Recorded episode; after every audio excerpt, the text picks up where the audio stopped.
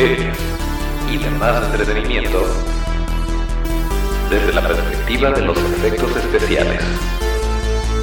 Toro FX Studio, el podcast.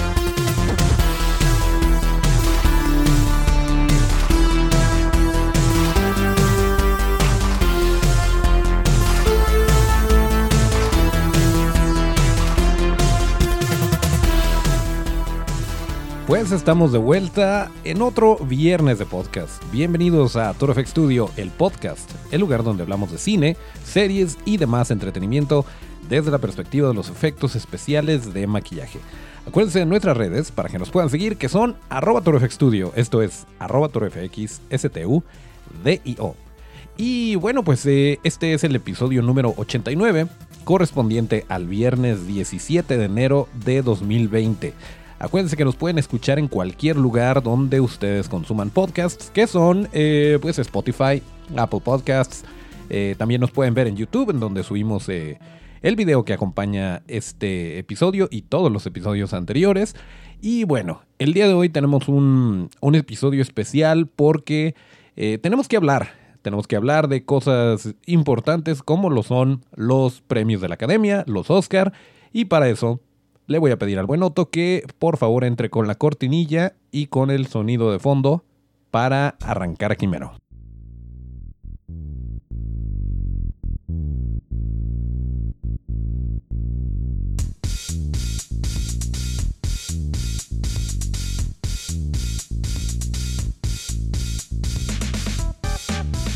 Pues bueno, antes de hablar de los Oscars, de los premios de la Academia, eh, estamos muy emocionados porque este fin de semana vamos a estar en la CDMX, vamos a estar en la Ciudad de México y eh, obviamente una de las eh, principales atracciones que va a haber este fin de semana es de lo que ya les hemos hablado, la exposición de HR Giger solo con la noche.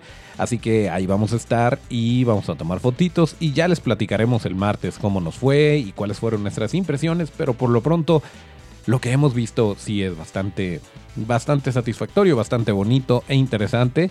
Y pues es una de las cosas padres que están sucediendo este fin de semana. Si ustedes están en Ciudad de México eh, o si piensan ir, por favor aprovechen porque esto nada más nos va a durar hasta marzo y después se va.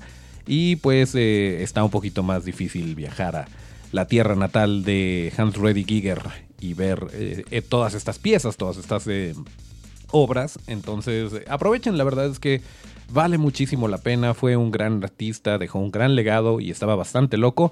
Y eh, pues eh, sí, sí es algo que eh, no se deben de perder.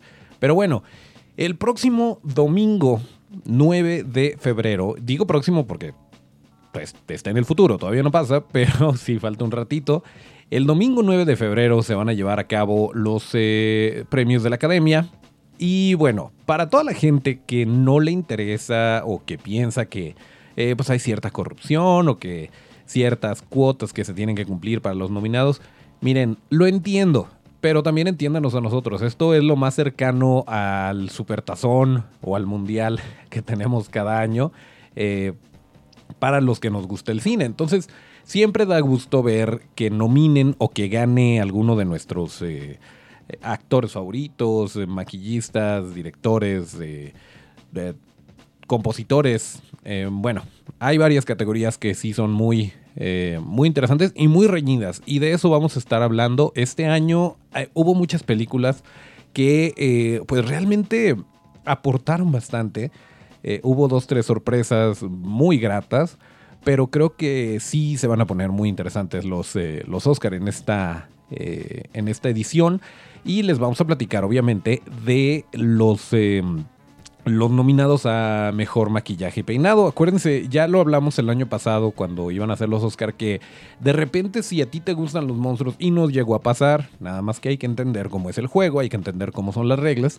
De repente, eh, pues daba tristeza el ver que si había una película de época en donde requería mucho, em, mucho trabajo de peinados y de eh, tratar de adecuar todo a la época eh, en la que se sitúa esa película, pues que de repente eso tomaba prioridad para la academia y terminaban premiándolos cuando a lo mejor había criaturas, había puppets, había cosas eh, más laboriosas en cuanto a maquillaje y que pues se quedaban fuera.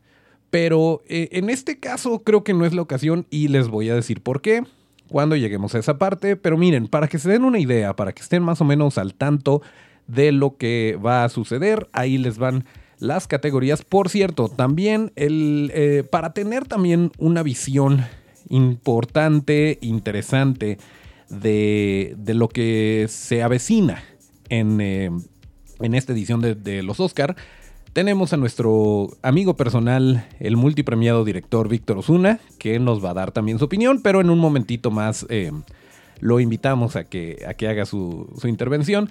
Pero bueno, ahí les van las, eh, las categorías para mejor película. Vamos a empezar con mejor película, vamos a empezar al revés de cómo entregan los premios.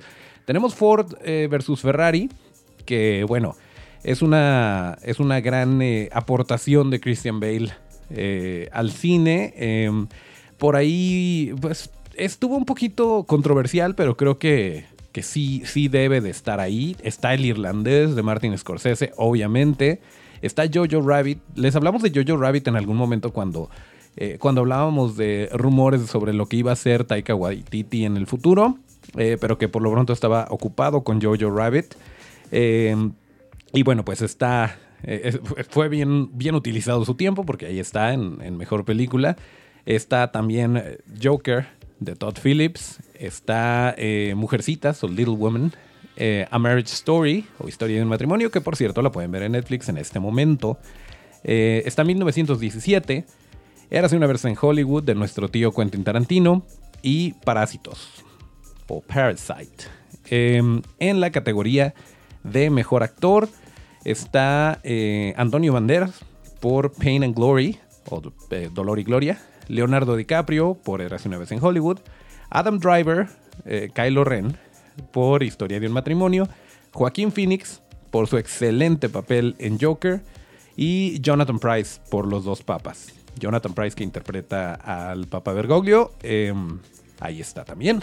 esos son los nominados para Mejor Actor para Mejor Actriz. Em, está Cynthia Erivo por la película de Harriet, Scarlett Johansson eh, por Historia de un matrimonio, eh, Ronan por Mujercitas, Charlize Theron por Bombshell. Si tienen oportunidad, busquen Bombshell. Eh, sale Charlize Theron, sale Nicole Kidman, sale Margot Robbie y sale un impresionante trabajo de maquillaje de nuestro tío Kazuhiro Suji. Y ahorita les platicamos qué onda con eso. Pero bueno, eh, esas son las nominadas a... Ah, perdón, me faltó Renee Zellweger por la película de Judy. Otra que también está nominada por Mejor Maquillaje. Eh, en actor de reparto tenemos a Tom, nadie puede decir nada malo de mí, Hanks, por A Beautiful Day in the Neighborhood o Un Día Bonito en la Vecindad. Esta, eh, pues, especie de, no documental, pero sí un poquito biográfica de la historia del señor Rogers, em, que era pues como el tío Gamboín en Estados Unidos. pero bueno, la, verdad es que sí se ve muy bien. Em, vaya, no, no he visto la película, pero se ve muy bien el tráiler. Y vaya, a Tom Hanks lo pones de árbol número 2 en una obra de primaria y lo hace impresionante. Entonces, eh, sí, sí se antoja bastante verla. Además es una película con un mensaje muy positivo sobre lo que hizo eh, Mr. Rogers para, para la juventud y eh, todo lo que los temas que trataba que de repente eran tabús en la sociedad y bueno ya les platicaremos cuando la veamos igual y nos aventamos por ahí una breve reseñita para que sepan qué esperar por si no están familiarizados con quién era este personaje pero bueno ahí está nominado a mejor actor de reparto también está eh, Sir Anthony Hopkins por los dos papas. Em, Anthony Hopkins hace al otro papa, a Ratzinger. Eh, está Al Pacino por el irlandés. Está Joe Pesci por el irlandés. Y Brad Pitt por Érase una vez en Hollywood. En Mejor Actriz de Reparto está Kathy Bates por la película de Richard Jewell. Está Laura Dern, así es, de estar, em, de estar investigando dinosaurios, pasó a ser nominada como mejor actriz de reparto en Historia de un matrimonio. Eh, por cierto, vean em, Salvaje de Corazón o Wild at Heart de eh, David Lynch. Es una película que ya lleva ratito, pero una de mis películas favoritas y uno de los mejores papeles de Laura Dern. Em, también está Scarlett Johansson nuevamente como actriz de reparto esta vez por Jojo Rabbit. Está Florence Pugh por eh, Little Women. No sé si es Pugh o Pug o Pug. Pero bueno, Florence P-U-G-H por Little Woman. Eh, Margot Robbie como actriz de reparto, mejor actriz de reparto, por la película The Bombshell. Y em, pasamos a la categoría de mejor director. En donde tenemos a Martin Odio los parques de diversiones Scorsese por The Irishman. Está también Todd Phillips por Joker. Está Sam Mendes por 1917. Quentin Tarantino, nuestro tío, por Once Upon a Time in Hollywood o Érase una vez en Hollywood. Y Bon Joon-ho por Parasite le está yendo muy bien a Parasite o a Parásitos, que por cierto si están en Guadalajara la pueden ver en la Cineteca. Creo que todavía hay oportunidad, así que chéquenle. Eh, porque también no, no fue exhibida en muchísimas salas. Eh, entonces de repente eso está medio triste porque no nos podemos poner al corriente para poder ver las películas que están nominadas.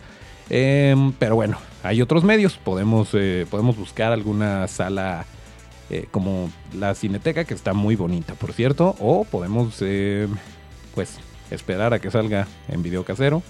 Eh, en fin, gracias a Netflix por eso, tenemos acceso a varias de ellas. Em, y bueno, en Mejor Película Animada, esto está padrísimo. Em, hay una nominación que está muy padre, muy, em, muy merecida también, y también le hablamos por acá. Pero bueno, ahí les van los nominados. Está Cómo entrenar a tu dragón, El mundo perdido, o How to Train Your Dragon, The Hidden World, de Dean DeBlois. DeBlois?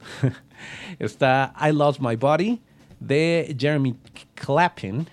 Está Klaus, de Sergio Pablos. Klaus, así es, la que hablamos, que les dijimos, que está en Netflix, que está muy bonita. Esa película está nominada a Mejor Película Animada.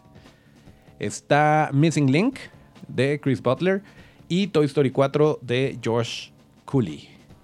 Y no está Frozen 2. Y está Klaus. Y bueno, pues esa es otra que vamos a, vamos a aplaudir y a tirar las palomitas y lo que estemos comiendo y bebiendo en ese momento. Si es que gana Klaus, ojalá y gane Klaus. Pero bueno, eh, ahí están las de mejor película animada.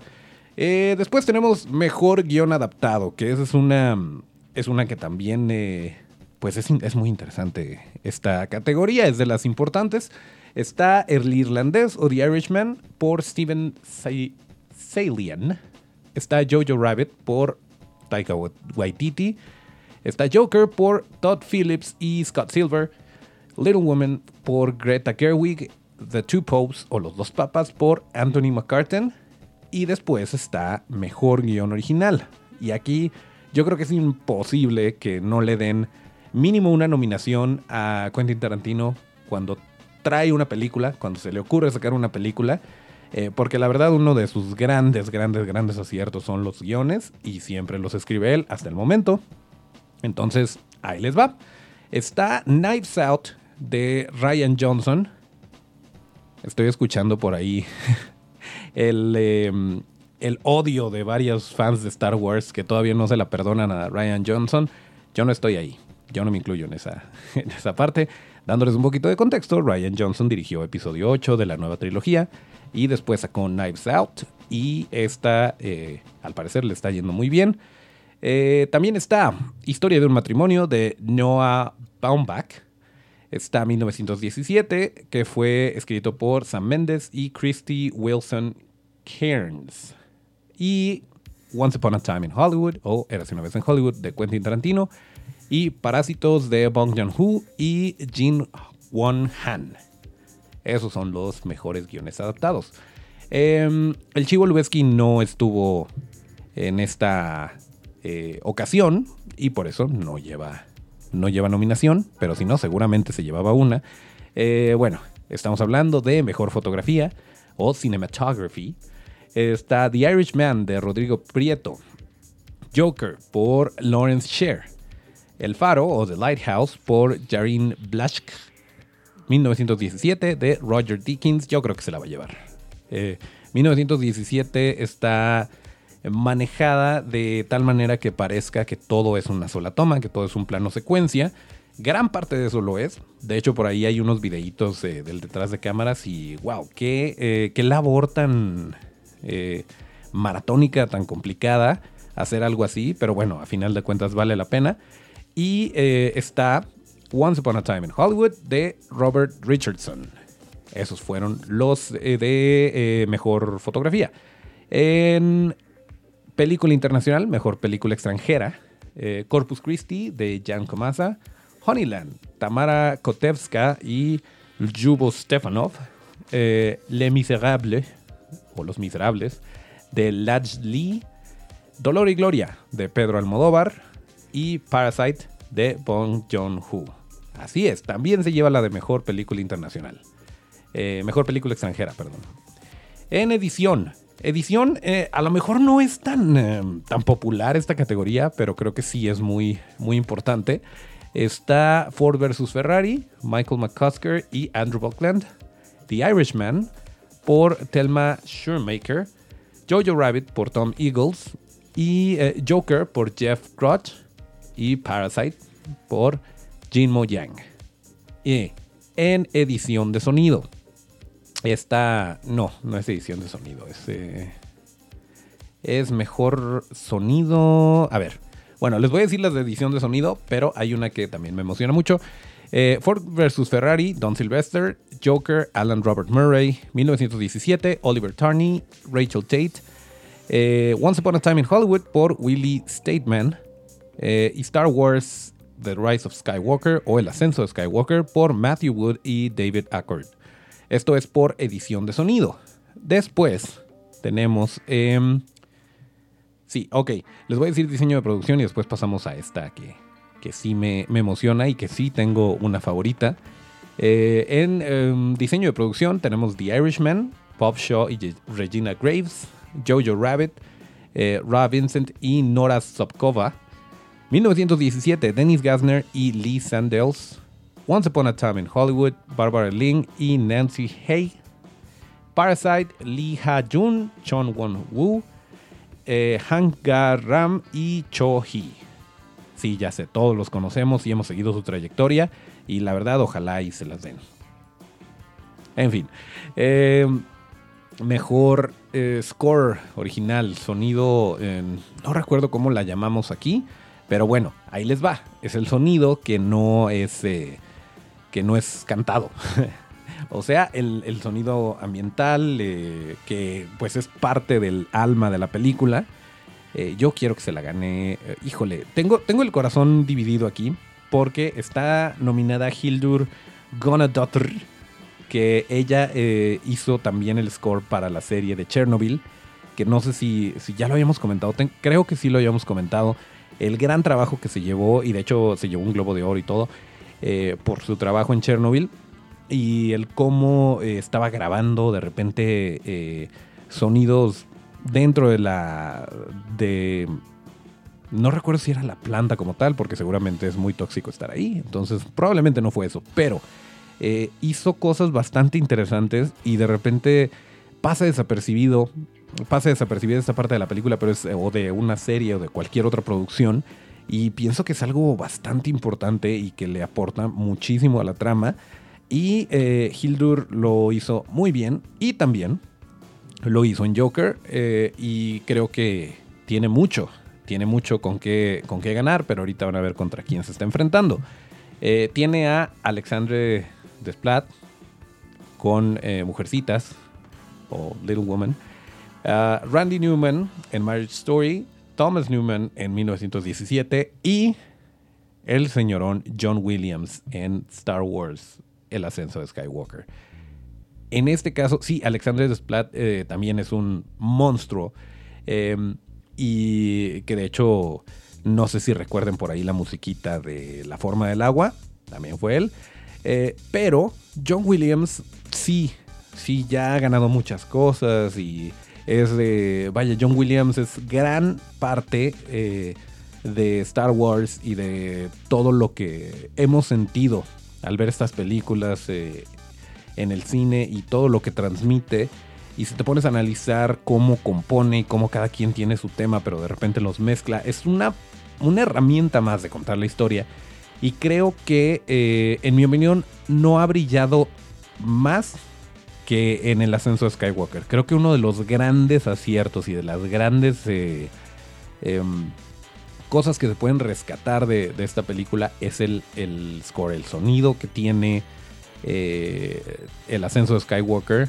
Es John Williams diciendo, es la última vez que trabajo en, la franquicia de la Guerra de las Galaxias. Y ahí les va mi regalo de despedida. Y la verdad es que es una gozadera, lo, es, lo hace súper bien. Em, pero también Hildur quiero que gane un Oscar. Eh, John, John Williams ya tiene, eh, no sé, no sé. Pero bueno, em, les vamos a agradecer que nos den ustedes sus, eh, sus favoritos, cuáles, consideran que son los que deberían de ganar. Pero bueno, como les decía, esta, esta vez está bastante, bastante reñido. Em, y por ahí tenemos, eh, bueno, está mejor canción original, que ahí sí se la llevó, ahí sí se la llevó eh, Frozen 2 con Into the Unknown. Em, está I'm Gonna Love Me Again, de, que es de las únicas nominaciones que tiene Rocketman. Em, I Can Let You Throw Yourself Away, que es, eh, no recuerdo cómo se llamó en español, que es de Toy Story 4. Em, Stand Up, de Harriet y I'm Standing With You de la película Breakthrough. Pero pues yo creo que aquí está entre Rocketman, Toy Story y Frozen 2. Siempre les va muy bien a las películas animadas con las canciones, em, pero sí siento que Into the Unknown no, este, no está al nivel, bueno, es que también fue un hitazo la de Let It Go. Entonces, bueno, no sé, no sé quién vaya a ganar ahí, pero me gustaría mucho que ganara Rocketman porque es una de las que menos, de las que menos se llevaron nominaciones y pues uno de los grandes ausentes en esta entrega de premios. Eh, ahí les vayamos a terminar. Eh, no son todas las categorías, son algunas que consideré que valía la pena resaltar. Está eh, maquillaje y peinado, como les decía. Está Bombshell, donde está... acuérdense que cuando... en una película trabaja una infinidad de gente, pero a la hora de dar la nominación son dos o tres los que... o uno los que se la llevan pese a que sea un gran equipo.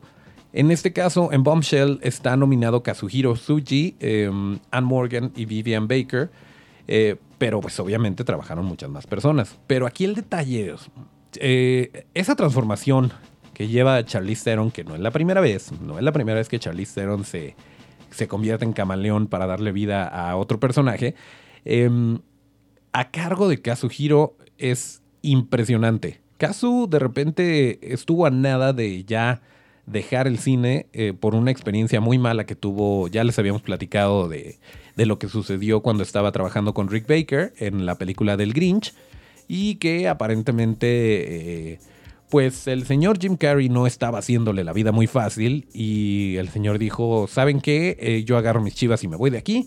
Y bueno, pues después Hubo disculpas, hubo llantos probablemente, muchas cosas. Volvió Kazu y, volvió con todo y ha hecho cosas impresionantes. Y además, aunque no esté trabajando en una, en una película, Kazu siempre está esculpiendo y haciendo eh, obras impresionantes. Y en este caso se lleva la nominación por Bombshell y creo que eh, pues es uno de los grandes, de mis grandes favoritos para esta categoría. Aunque hay todo, todo mundo, todo mundo en esta, en esta categoría. Yo creo que tiene una gran posibilidad, pero esa es una de las grandes favoritas. Eh, también tenemos nominado a Joker. Ya les habíamos hablado ciertos detallitos de, maquillaje que no nada más es la pintura de payaso. Hay muchísimo eh, maquillaje por ahí en, eh, en, la película de Joker. Hay muchos efectos especiales. Y em, pues qué mejor que pasen desapercibidos porque esto quiere decir que se está contando la historia sin em, sin algún impedimento, sin alguna desconexión de, eh, de la realidad o de lo, que, de lo que es verdadero, de lo que no. Esto está muy bien. Y la nominación se la llevan Nicky Lederman y Kathy Georgiou. Eh, también está Judy, esta película que eh, me parece que está próxima a estrenar. Apenas de nuestro amigo Maharki estuvo por ahí en la premiere. de Jeremy Woodhead, es quien se lleva la nominación por Judy. Está Maleficent, Mistress of Evil, o Maléfica, la que habíamos dicho que era eh, Reina del Mal. En fin, los nominados son Paul, Paul Gooch, Arjen Twitten. Arjen, eh, tenemos que hablar de su trabajo porque está con todo y vaya, se va a hablar más de él, definitivamente. y David White. Y después está 1917, eh, en donde están nominados Naomi Dorn, Tristan Versulis y Rebecca Cole. Y bueno, esos son los nominados para maquillaje y peinado. Eh, no sé, no sé si eh, Bombshell, Joker, Maléfica, eh, las tres tienen, digo también Judy 1917 por razones obvias tienen que estar ahí y es un gran trabajo según lo que se alcanza a ver porque no hemos tenido oportunidad de analizarlo desde esa perspectiva. Pero creo, que, creo que Bombshell y Joker son las que más mérito tendría que se lo llevaran por todo el trabajo que hay detrás de esto.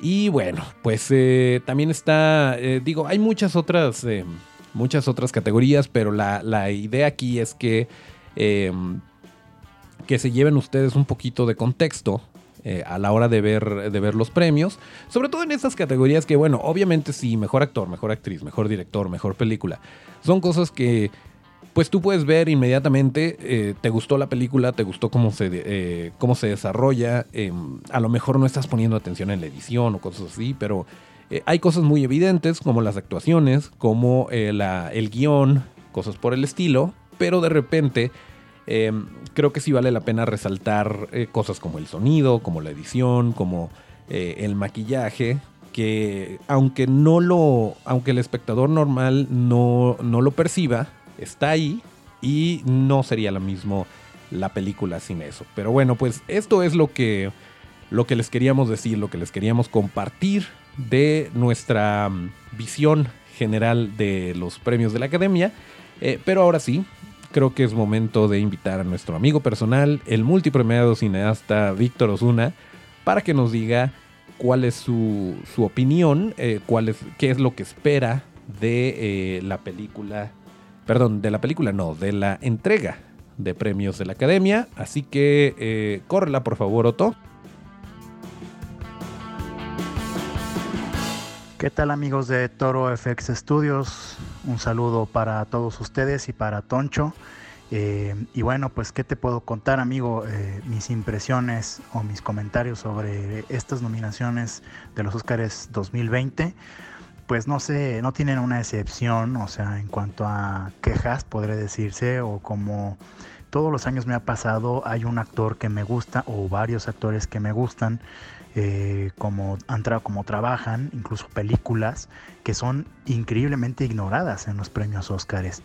Mm, sí los considero muy prestigiosos y, e importantes, porque pues no, no sería coherente para mí decir que es un gran logro y un, un honor ver a Guillermo del Toro ganar unos Óscares y después decir que no son importantes porque no nominan a las películas que a mí me gustan, ¿no? Pero sí considero que hay ciertas líneas, eh, sobre todo con, con, el terror, con la ciencia ficción y hasta cierto punto con la fantasía, salvo con excepciones como ha sido con Star Wars o con Lord of the Rings.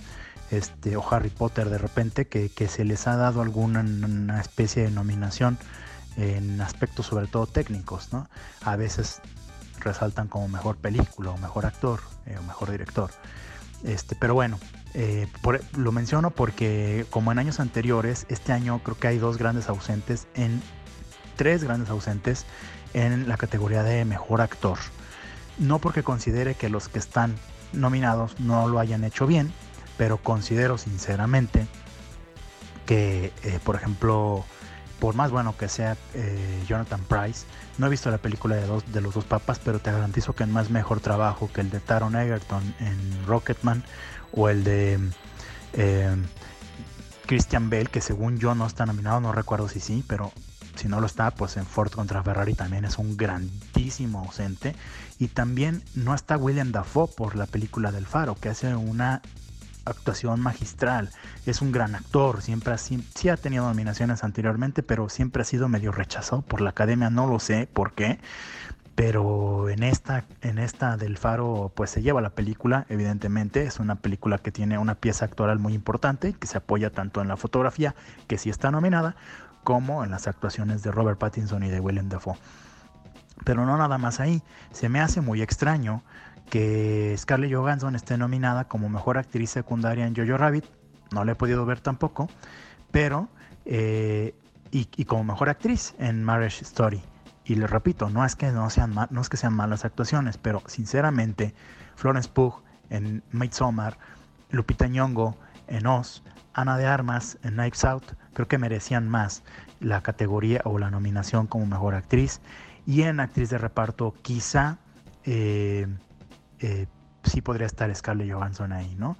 Y así también considero, ya sabes, esta línea de, tenemos a los, a los eh, retractores de que tienen que, o los que a fuerzas tienen o dicen que tiene que haber una persona, una mujer nominada en los directores, una, alguien de color o de otra raza que no sea blanca, aria, eh, gringa, este, europea, eh, en las categorías de actor y, demás, ¿no?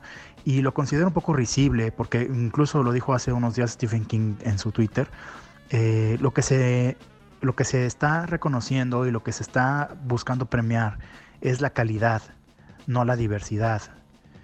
Y no, no, no por ser o sea, no nada más porque a lo mejor hay, hubo tres directoras mujeres que hicieron tres películas en el año y ya nada más por eso automáticamente tienen que estar nominadas a los Oscars, porque su trabajo puede ser mediano, inferior o, al mismo nivel de los que sí lograron la nominación.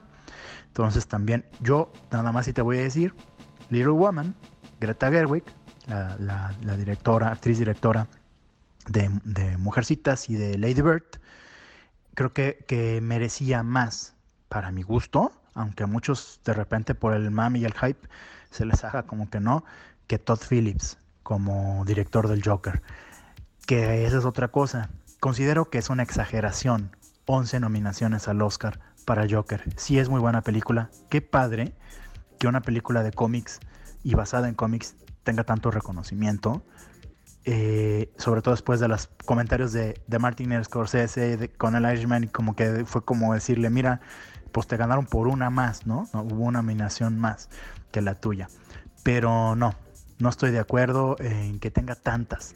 Sé que tiene muchas, pero también sé que no va a ganar todas. Sé que por ahí me imagino que fuera de mejor actor, que indudablemente se lo tiene que llevar Joaquín Phoenix, eh, es posible que se gane mejor guion adaptado, es posible. Mejor música original, es posible. Y esto lo digo entre comillas porque hay, los rivales son muy fuertes. Este, en, en guion adaptado, pues está también The Irishman, que no deja de ser una película que, por lo menos en cuanto al guion, lo van a reconocer, lo podrían reconocer, ¿no? Este, y en, y en cuanto a música, pues bueno, pues ahí, ahí ya sabemos que siempre es, es, incluso hasta a veces un volado porque hay muy buenas, eh, eh, muy buenos intérpretes o muy buenos eh, compositores modernos, John Williams y de, Alexander Desplat y demás, ¿no? Pues bueno, este, no me quiero alargar ya más, ya llevo casi seis minutos y nada más como, como último apunte, creo que está muy padre que en la categoría de animación se haya reconocido el trabajo de Klaus. Si no han tenido oportunidad de verlo, los que te escuchan, que se echen un clavado en Netflix a ver Klaus una muy bonita de animación. A mí me, gustó mucho. Fue una película que, que, disfruté bastante. También disfruté I Lost My Body. Creo que también es una buena propuesta y también está en Netflix. Y también, eh, aunque es un tono un poco más infantil que lo que ha sido Paranorman, Coraline, eh, Cubo. Eh, de, de, este estudio Laika, que yo amo sus películas, pero sí siento que Missing Link, esta del señor Link, y, y Box Trolls son como más infantiles. Tiene muy bonito mensaje, la calidad es indiscutible, tiene unas escenas, la escena inicial donde vemos al personaje principal eh, cazando al, monstruo del lago Ness es impresionante, darte una, idea de cuánto trabajo se llevó eso, es impresionante. Todo, todo lo que es stop motion siempre ha sido así, ¿no? Pero a la calidad y al nivel que lo hace Laika, pues bueno. Eh, y qué bueno que no nominaron a Frozen 2. Digo, este, no, no soy hater, no me gusta tampoco la primera parte, pero creo que valores técnicos sí los tiene, calidad y tecnología y, avances para que el agua y el hielo y todo se vean así súper increíbles. Qué padre, los colores muy bonitos y todo. Pero cuando no tienes contenido, cuando tu historia es, endeble, es, es, media chafa, pues no, no creo que merece ser considerado una mejor película dentro de tu género. Y ahí es donde Frozen pues no, no le alcanza, ¿no? Pues bueno, Toncho. Este, yo, obviamente, como todos los años, me la voy a aventar este, con mi quiniela en mano. Eh, no me gusta decir favoritos. Yo creo que va a estar muy pareja. Yo te puedo decir que por ahí no creo que una, una película saque más de cuatro premios. Ha habido años que, por ejemplo, sorprendió, por ejemplo, Mad Max con tantos. Creo que tuvo cinco o seis. Pero eh, o La La Land y demás, ¿no? Pero, pero este año creo que se van a estar muy repartidos. Creo que eh, una vez en, Hollywood, creo que eh, Joker 1917, Parasite, eh, no, no sé si Irishman, por ahí a lo mejor un par, pero entre dos, tres, cuatro Oscars repartidos entre esos, creo que es muy lógico y muy coherente. Yo para todos los años, para mí la gran ausente siempre será Natalie Portman. Para mí siempre que haga una película, a ella sí la deberían denominarla la de huevo, pero bueno, este año no le tocó. Este, nunca perdemos la esperanza para la próxima. Y eh, pues bueno, un abrazo y pues a ver, a ver, eh, ahora sí que qué nos depara el premio eh, más importante en el cine a nivel mundial, a nivel popularidad, a nivel prestigio. Y pues con que no haya una sorpresa como la de la de quitarle a La La mejor película y dársela a Moonlight, este, pues creo que todo va a estar bien. Ah, gracias por el espacio y pues un saludo a todos por ahí en el podcast. Bueno, pues ahí lo tienen. Esa fue la opinión de nuestro amigo personal, el buen Víctor Osuna. Eh, chequen por ahí porque, bueno, Las Reglas de la Ruina, su primer eh, largometraje, todavía no está en salas comerciales pero sigue siendo seleccionada para festivales, sigue eh, por ahí haciendo ruido. Y bueno, pues échenle un ojo al buen Víctor, no porque sea nuestro amigo, sino porque su trabajo está muy bonito. Y bueno, pues ahí está su opinión. Em, nos gustaría saber qué opinión tienen ustedes, que, cuáles son sus favoritas. Em, ya saben dónde y cómo nos pueden contactar. Pero bueno, ya con lo que acabamos de platicar el día de hoy, creo que es suficiente para un viernes de podcast. Por lo pronto le voy a pedir al buen Otto que nos ponga el tema de salida y nos despedimos como lo marca la tradición.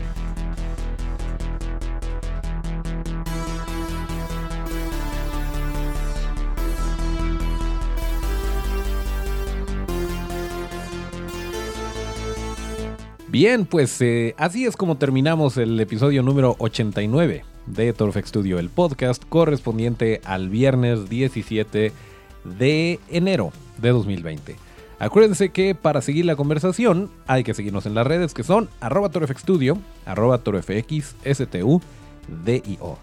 Yo soy Toncho Ábalos y mis redes son arroba Toncho Ábalos con T. Eh, muchas gracias al buen Otto en los controles y a Víctor Osuna por su participación. Nos escuchamos el próximo martes de podcast y hasta el próximo llamado.